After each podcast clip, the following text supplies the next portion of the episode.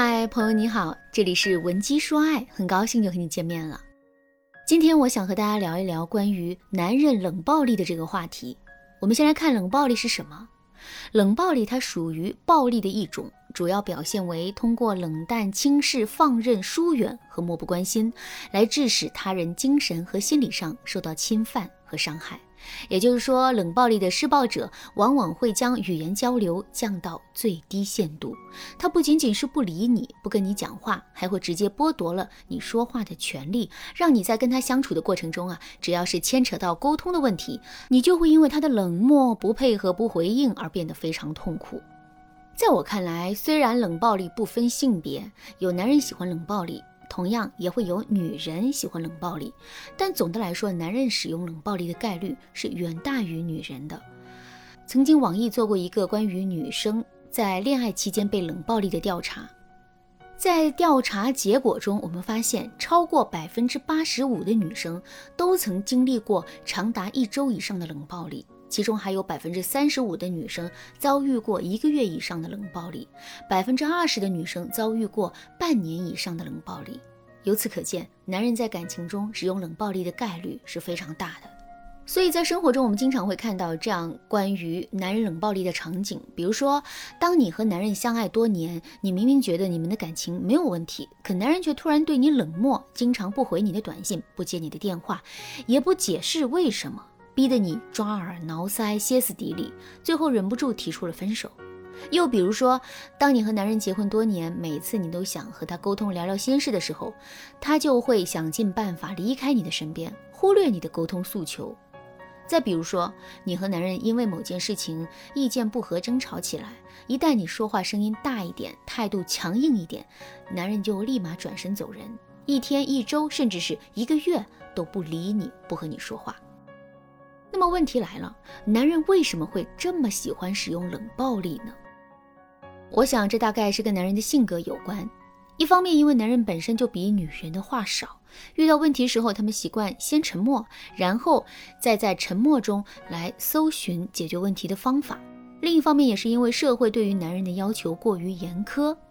所以，当男人在遇到压力和挫折时，他们不希望展示自己无法解决的样子，也不会像大部分女性那样遇到问题喜欢通过找人倾诉来发泄。他们往往只会通过沉默来陷入自己的内心世界，独自去面对和化解情绪。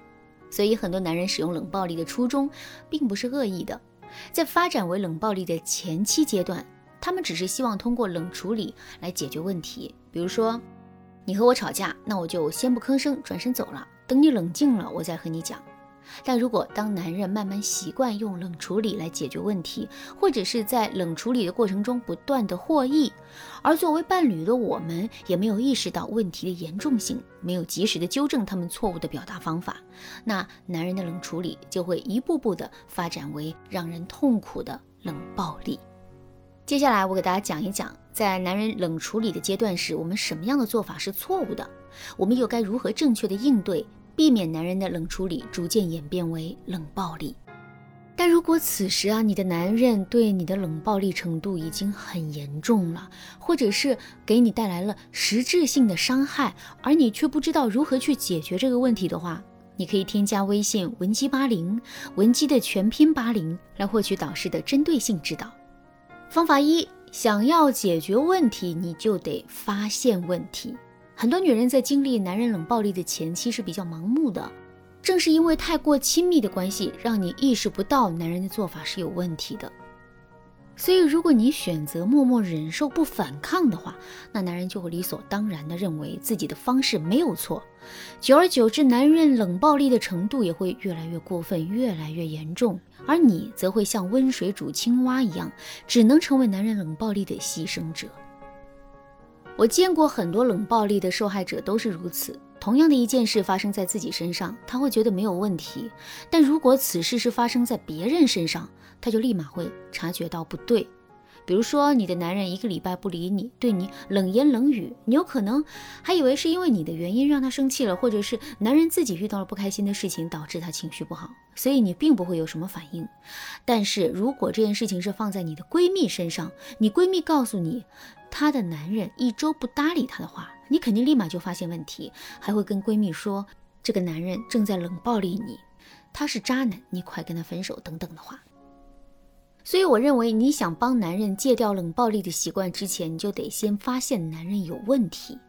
在这里，我给大家提供一些方法来帮助你判断你现在是否正在遭受冷暴力。比如说，你可以把你现在所遭遇的事情啊，假设到他人身上，你去想一下，如果这些事情发生在你妹妹、你侄女、你未来的女儿身上，作为至亲的你，还能够忍受吗？从旁观者的角度来说，男人的所作所为是真的没有问题吗？再比如说，你还可以把你和男人的聊天记录拿出来，从头到尾的重新看一遍，从男人说话的方式、语气和表达形式去判断他到底有没有对你冷暴力，有没有语言侮辱等等。方法二，拒绝让男人在冷暴力过程中获利，破坏他的冷暴力机制。大部分男人习惯使用冷暴力，都是因为在你们互动的过程当中，冷暴力这种形式让你屈服退让了，又或者是因为他的冷暴力啊，让你害怕，从而开始讨好他。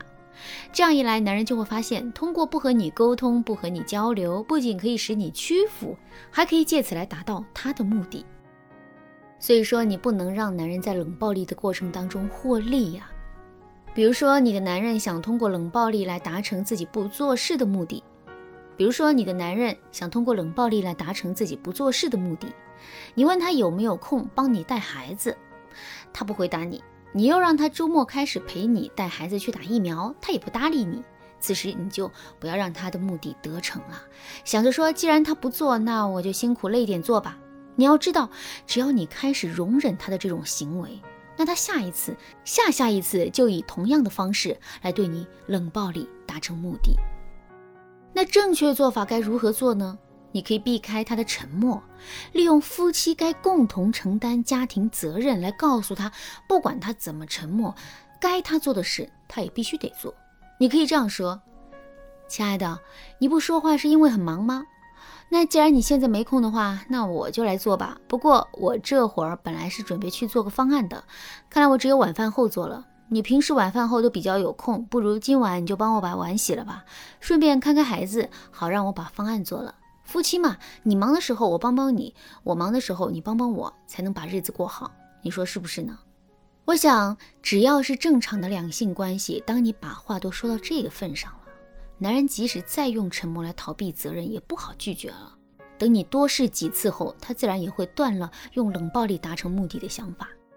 好啦，今天的内容就到这里了。如果你对这节课的内容还有疑问，或者是你本身也遇到类似的问题，想要得到导师的专业指导的话，你都可以添加微信文姬八零，文姬的全拼八零，向我们说出你的烦恼。